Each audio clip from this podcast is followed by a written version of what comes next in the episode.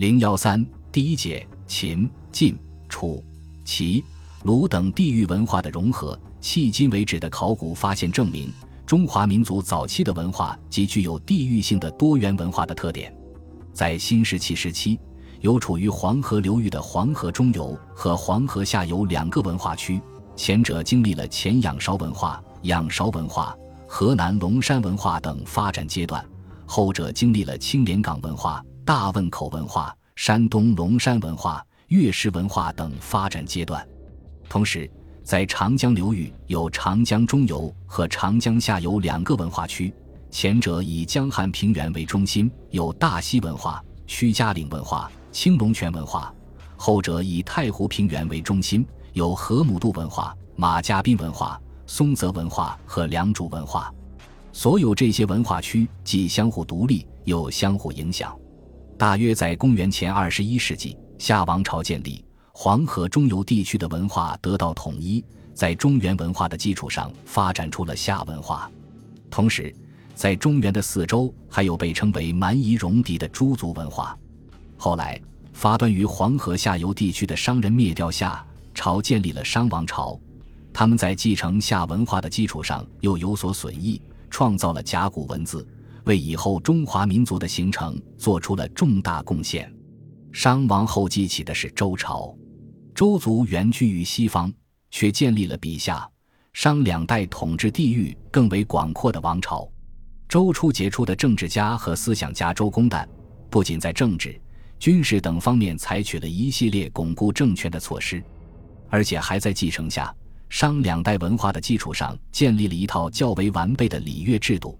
从而使中华民族文化的核心华夏文化初步形成，中华民族的文化也发展到了一个新的水平。但是，由于周朝实行的是分封制，建立了许多相对独立的诸侯国，且各地的生产力发展水平很不平衡，经济文化的交往也不十分密切，因此，周王朝实际上是一个松散的邦联制国家，各诸侯国有着很强的地方独立性。各地区之间的文化也有着很大的差异性。从这个意义上说，当时并没有真正形成统一的中华民族文化。春秋战国时期，随着周王室的衰微，各诸侯国之间互相征伐，竞相扩大自己的势力，各地区之间经济文化上的差异也日趋明显，并最终形成了这样几个具有浓重的地域性特点的文化区：以法家思想为主的秦晋文化。以儒家思想为主的邹鲁文化，以道家思想为主的楚文化，以道家、法家、儒家等综合性思想为主的齐文化。这些文化就其地域文化而言，实质上是史前时期就已开始形成的黄河文化和长江文化两大系文化的延伸。同时，当时还有属长江上游文化的巴蜀文化和地处西南边陲的西南夷文化。春秋战国时期地域文化的昌盛与发达，从某种意义上说，并非文化分裂的标志，恰恰是地域文化统一的象征。它为秦汉时期中华民族文化的统一与成熟打下了坚实的基础。公元前二百二十一年，秦始皇统一中国，建立了秦皇朝。从此，在东至海及朝鲜，西至临洮、羌中，南至北向户。北距河为塞，并阴山至辽东的辽阔土地上，第一次出现了一个统一的专制主义的中央集权的封建国家。统一的秦皇朝的出现，为中华民族文化的形成与发展创造了十分有利的条件。秦皇朝建立以后，采取了一系列积极措施，以巩固和促进国家的统一与文化的发展，如在政治制度方面。从中央到地方都统一实行中央集权的专制制度，以诸侯为郡县，右至赤道，东穷燕齐，南极吴楚，江湖之上，滨海之关必至，把首都咸阳与全国各地紧密地联系在一起。同时，秦朝还统一文字、度量衡等这些措施的推行，无疑对各地文化的融合起到了积极的推动作用。不过，由于秦皇朝存在的时间十分短暂，决定了它在民族文化统一的深度和广度上必然是有限的。中秦之事，它所实行的可以说基本上是战国时期秦国文化在空间上的扩张，而没有多少实质性的变化。而秦国的文化，众所周知，它与东方诸国的文化发展有着明显的不同。从它产生伊始，就与西周文化联系较少。他所继承的西周文化，主要是文字、天文、占卜和诗歌等，并没有接受多少西周文化的价值观念。在秦文化的发展史上，先受戎夷文化影响，后来以三晋法家学说作为治国的主要理论。其中，公元前七世纪中后期的秦穆公时期和前四世纪中期的秦孝公时期，是秦文化形成与发展过程中最重要的两个时期。前一时期，秦国一国十二，开地千里，遂把西戎奴隶制发展到全盛期，在文化上。则主要向西戎学习。秦穆公所用的人物由于其先晋人，王入戎，能进言，独特的生活经历，使他对西周文化和戎夷文化都有深入的了解。在价值观念上，由于否定西周的宗法伦理，而推崇戎夷氏族部落文化，称宋其上韩纯德以御其下，下怀忠信以示其上，一国之政由一身之治，不知所以治。赞美其为圣人之治。秦穆公重用由于，表示秦国文化的当时发展状况与戎夷近似。后一时期，秦孝公重用商鞅，厉行变法，采取了一系列迎合当时社会发展要求的法家政治、经济措施，移风易俗，民以殷盛，国以富强，使秦国一跃而成为屈指可数的强国，为随后百余年秦国的发展以至统一中国奠定了基础。同时，也使法家文化渗透到秦国的社会生活中，出现了境内之民皆言之，葬商管之法者家有之的局面。秦皇朝的建立者秦始皇本人，就对战国法家的集大成者韩非子的学说推崇备至。他所重用的丞相李斯是韩非的同学，也是一位法家学说的力行者，因此。秦文化可以说主要是吸收古朴的戎夷氏族部落文化和三晋法家文化的发展结果。在秦朝，重功利、轻伦理的法家文化又更为突出。韩非在《五度篇》中所说的“上古逐于道德，中古敬于智谋，当今争于利器”，可以说正是当时法家的宣言。由于秦文化中过分重视功利而轻视伦理。使他最终走上了迷信暴力的歧途，从而导致了秦朝的覆亡。秦朝存在的历史是短暂的，它在中华民族统一文化形成过程中的影响，在深度和广度上也是有限的。政治和社会的变革是如此迅猛，以致他根本没有时间为刚刚诞生的统一的大帝国创造一种新的、与之相适应的文化。帝国的大厦就在各种力量的作用下轰然倒塌。尽管如此，秦国的文化以及秦皇朝所采取的一系列统一措施，仍对中华民族传统文化的形成与发展产生了深刻的影响。在政治方面，秦文化奠定了大一统的国家形式和大一统的国家观念，并开创了中央集权制的政治模式。因此，有人评论说：“二千年之政，秦政也。自秦以后，朝野上下。”所行者皆秦之治也。在经济方面，自秦开始，基本上形成了我国封建社会以农为本、重农抑商、男耕女织的自然经济模式。在思想文化方面，由于秦朝广泛地、彻底地推行法家路线，在我国历史上开创了文化专制主义传统的先河，并对尊孔读经传统的形成，从反面起了重要的促进作用。秦皇朝的灭亡宣告了法家政治的终结，它充分说明了以法家文化为核心的秦文化已不可能成为民族文化的唯一代表，法家思想也不能作为巩固封建统一帝国的统治思想。继秦而起的西汉皇朝，其统治者大多来自楚地，出身于社会中下层，在缺乏可以依靠的统治思想理论的前提下，为了巩固新成立的封建中央政权。迅速恢复社会生产和生活秩序，他们需要寻找自己的统治文化。西汉初年，以儒家思想为核心的邹鲁文化首先做了尝试。其重要表现就是博士叔孙通向汉高祖刘邦进言，确立朝仪，并得到了刘邦的采纳。但是，刘邦并没有因此而将儒家作为治理国家的统治思想。面对连年战争对社会生产和生活所造成的破坏，人民要求安宁。汉初统治者根据黄老之学清静无为的思想主张，采取了与民休息的政策。自汉初直至武帝上台执政，黄老之学取代法家，成为汉初社会思想文化的主流。黄老之学大约产生于战国中期，盛行于当时齐国的稷下。其思想主要是继承和发挥了老子的道家思想，同时又兼采儒家的礼义、名家的刑名诸说。因此，汉初黄老之学的盛行与发展，本身就是各地思想文化交流。融合的产物，其总结性著作为《淮南子》一书。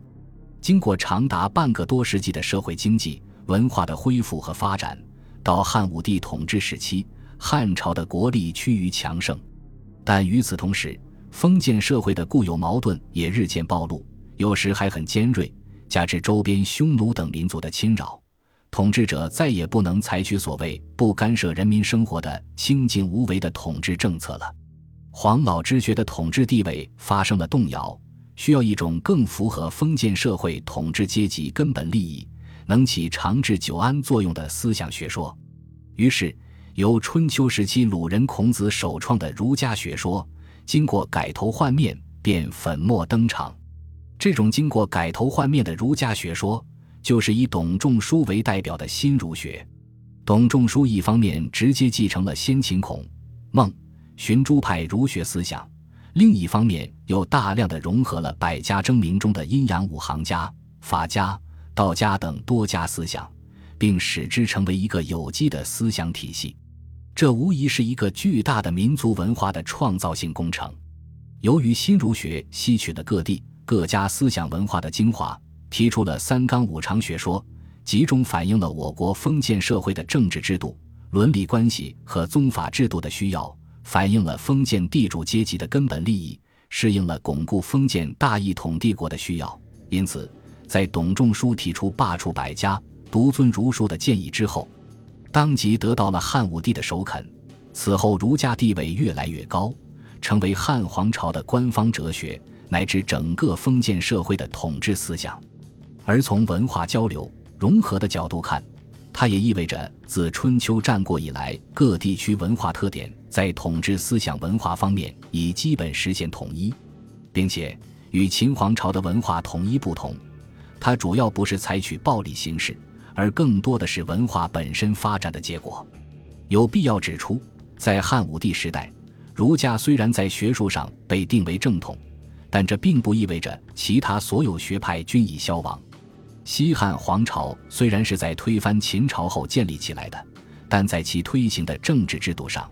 却大部分继承了秦代的制度，法家的思想仍在当时具有相当大的市场。法家人物不仅在社会上广泛活动，还活跃于政治舞台。如汉武帝时期，在中央有以治淮南王刘安之狱而起家的库里张汤和法家出身的著名理财家桑弘羊，他们都掌有实权。在地方，则有许许多多好杀伐的酷吏。著名的有杜周、宁成、周扬游、赵宇、王温舒等。黄老之学与儒家的斗争也始终存在。汉武帝晚年也有向黄老之学反归的趋向。昭宣时期所采取的许多统治策略措施，也明显具有黄老之学的思想痕迹。汉宣帝曾对柔仁好儒的太子刘氏厉声训斥说：“汉家自有制度。”本以霸王道杂之，奈何纯人得教，用周正乎？这是汉朝统治者有意识的综合运用各家各派思想的明确表示。正是在这种思想指导下，原本存在的秦、晋、齐、鲁、楚等区域文化，在统治思想文化上，其差异性已不再重要了。从中华民族传统文化的角度着眼。形成于汉代的我国土生土长的宗教道教占有十分重要的地位。尽管汉朝以后再也没有出现如东汉末年由太平道、五斗米道那样道教组织发动的大规模的农民起义，道教在我国封建文化中的地位也或上或下，时沉时浮，但它却始终绵延不绝，在社会上具有广泛的影响。道教的形成是多种文化因素的汇合，其中既有黄老思想，又有神仙观念、谶纬迷信等。但是，作为一种在社会上广泛流传的教派，它的文化背景主要还是各地民间普遍流行的巫风俗，是各地巫风融合的结果。东汉末年，太平道、五斗米道及稍后葛玄等人的道派形成和流传的主要地区是燕、齐、楚、蜀和吴越之地。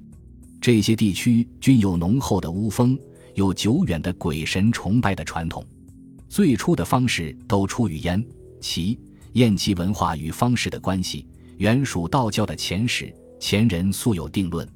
楚人信巫，重淫祀，简直是颠扑不破的结论。在汉代，楚文化巫风特质的色彩基本保持着，并且直接影响了道教。儒道教对北斗的崇拜，初期道教崇拜太一，均起源于楚。五越在战国时为楚国的一部分，其文化受楚的影响较大。《汉书·地理志》说。本吴越与楚皆比，数相并兼，故民俗略同。吴越的巫风丝毫不逊于楚。据英少《风俗通义》卷九说，武帝时迷于鬼神，游信越巫。后来道教人物于集去吴，魏伯阳在越的活动能够顺利开展，也说明了这一点。至于蜀地文化精神也与楚相近。据《晋书·李特传》说，汉末张鲁居汉中。以鬼道教百姓人尽信巫习，多往奉之。以上这些都说明燕、齐、楚、蜀和吴越在民俗中有信鬼重巫的共同特征，同时它又是各地文化相互影响的结果。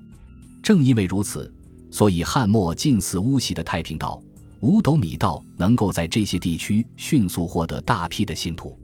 张角的太平道只经营了十余年，便拥有徒众数十万。自清、徐、幽、冀、荆、杨、兖与八州之人，皆无不必应。张道陵在蜀中创道，经张衡的增势，张鲁的发展，便在汉中建立起政教合一的政权，八汉移民多变之。因此，道教能在中国传统文化中持久的生存，占有一席之地，可以说与各地广泛存在的民间巫风直接有关。它建立在深厚的民间文化、区域文化融合的基础之上。秦汉时期是我国区域文化大融合的时代。经过这一时期的区域文化大融合，中华民族统一文化的大格局已基本形成，并走向成熟。在政治上，确立了专制主义中央集权的政治模式与大一统的国家观念；在经济上，形成了以农为本。自给自足的小农经济为主的经济体制，在思想文化上，奠定了以董仲舒新儒家为主，辅以道教、佛教三教并行的思想文化格局。秦汉时期形成的这一中华民族统一文化的大格局，一直延续至中国近代，并影响到社会生活的方方面面。如果把这一文化大格局比作一株树干，那么由此而派生的诸如政治体制。政治思想、宗法伦理、价值观念、文学艺术、饮食起居等，就是伸向各处的树枝。在这些纷繁的树枝上，又结满了丰硕果实。在我国长达两千余年的封建社会中，尽管也有无数次与周边各族、海外诸国的文化交流，并从中吸取了许多文化营养，但是中华民族统一文化的大格局却始终未变。中华民族统一文化的核心没有变，而中华民族统一文化的这一大格局之所以能延续那么久，撇开其他因素不说，其深厚的文化根基，在长期的历史发展进程中的文化积累与融合，显然是一个十分重要的原因。当然，我们说秦汉时期中华民族统一文化已基本形成，各区域文化间的主要方面的差别逐渐缩小。并不是各地区之间的文化差别已不复存在，相反，甚至直到今天，各地文化习俗的不同仍不同程度的存在着。在秦汉时期，以农为主的经济体系已经确立，但仍存在各地多样化的经济生活形式。如在长城以北、以西的广大地区，有广大的牧业区；在碣石经龙门西南斜向天水、陇西以北、以西地区，还有广大的半农半牧地区。而在农业经济为主的地区，也还存在着不平衡的状态，如楚越之地，地广人稀，泛稻耕耘，或火耕而水耨。至于边远的蛮荒地区，更有食肉衣皮、不见眼骨的少数民族。秦汉时期的官方哲学，无论是法家、黄老思想，还是董仲舒的新儒家，都是思想文化融合的产物。但其他学说并没有完全消失。